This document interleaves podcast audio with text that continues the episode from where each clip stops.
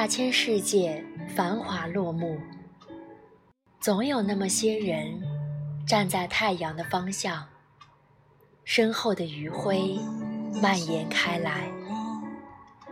花花世界，步履匆匆，走过来过的人太多，总有那么些人仍定格在某个地方，思念之情逆袭而来。或许遇见是一种缘分，是开始，也是归宿。戴耳机。挺温暖，很幸运可以在这里用声音与你相遇。亲爱的听众朋友们，晚上好，我是赛宝仪。今天晚上想和大家聊的话题叫做“做好自己，多的别问”。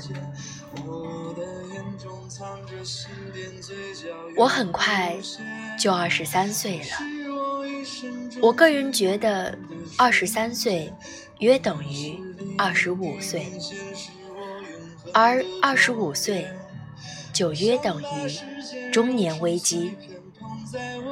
所以最近我开始认认真真的思考，我究竟能做好什么？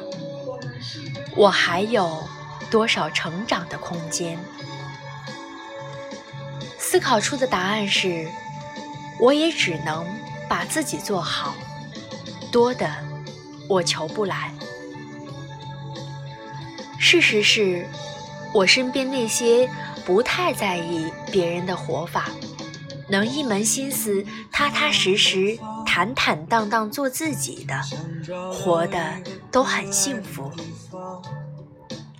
认识一个在上海做文案的女孩子，月薪六千，存款一两万，过得反正比我开心。她工作不算忙，自己也喜欢，觉得很有成就感。有空就会去听一听现场，假期去周边的古镇随便玩玩。最近交了个男朋友，两个人一起。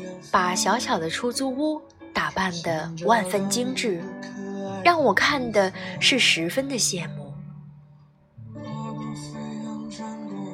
存款影响生活质量吗？影响，但简单来说，也就影响衣食住行的档次。我觉得档次和幸福的程度真的没有什么关系。背古驰包的人开心，难道背平价包包的人就不开心吗？当然不会。还认识一个月薪三千的女孩子，她有个和自己收入差不多的圈子，每个周末大家一起谈天喝酒，反正不操心某些事情，要穷一起穷。可是。电影可以照看，烧烤可以照样吃。虽然在专柜买支正价的口红会心疼，但是这种生活也没有觉得是哪里不好啊。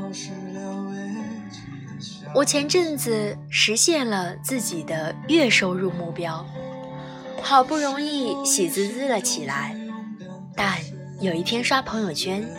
看到一条说自己两个月挣了五百万，我就找朋友说：“哇，五百万，为什么人家两个月就能挣五百万？我一辈子可能都挣不了那么多。”朋友说：“那比尔盖茨一天进账几千万，你要跟他比吗？”哎，就是，人跟人比，那不得气死人吗？我越来越觉得，一个人能挣多少钱，其实很大程度上已经被你难以改变的因素决定了。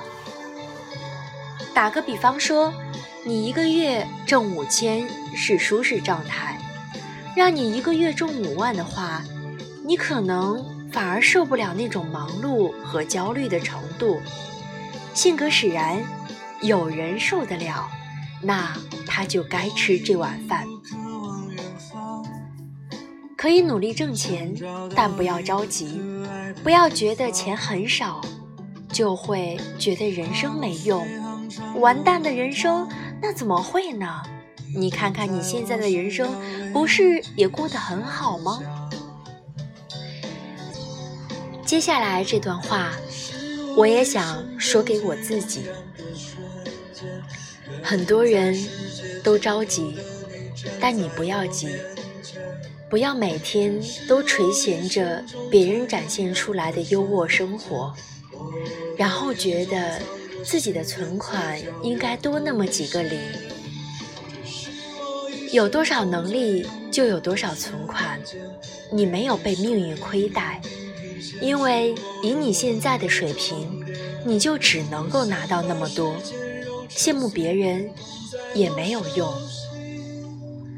你要么就安安心心，在这个水平把自己的小日子过好；要么你就使点劲儿，让自己的能力配得起多一点的存款，哪怕多一点点呢？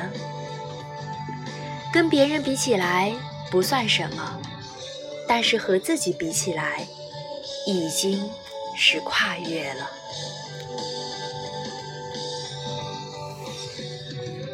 亲爱的听众朋友们，你最近在忙些什么呢？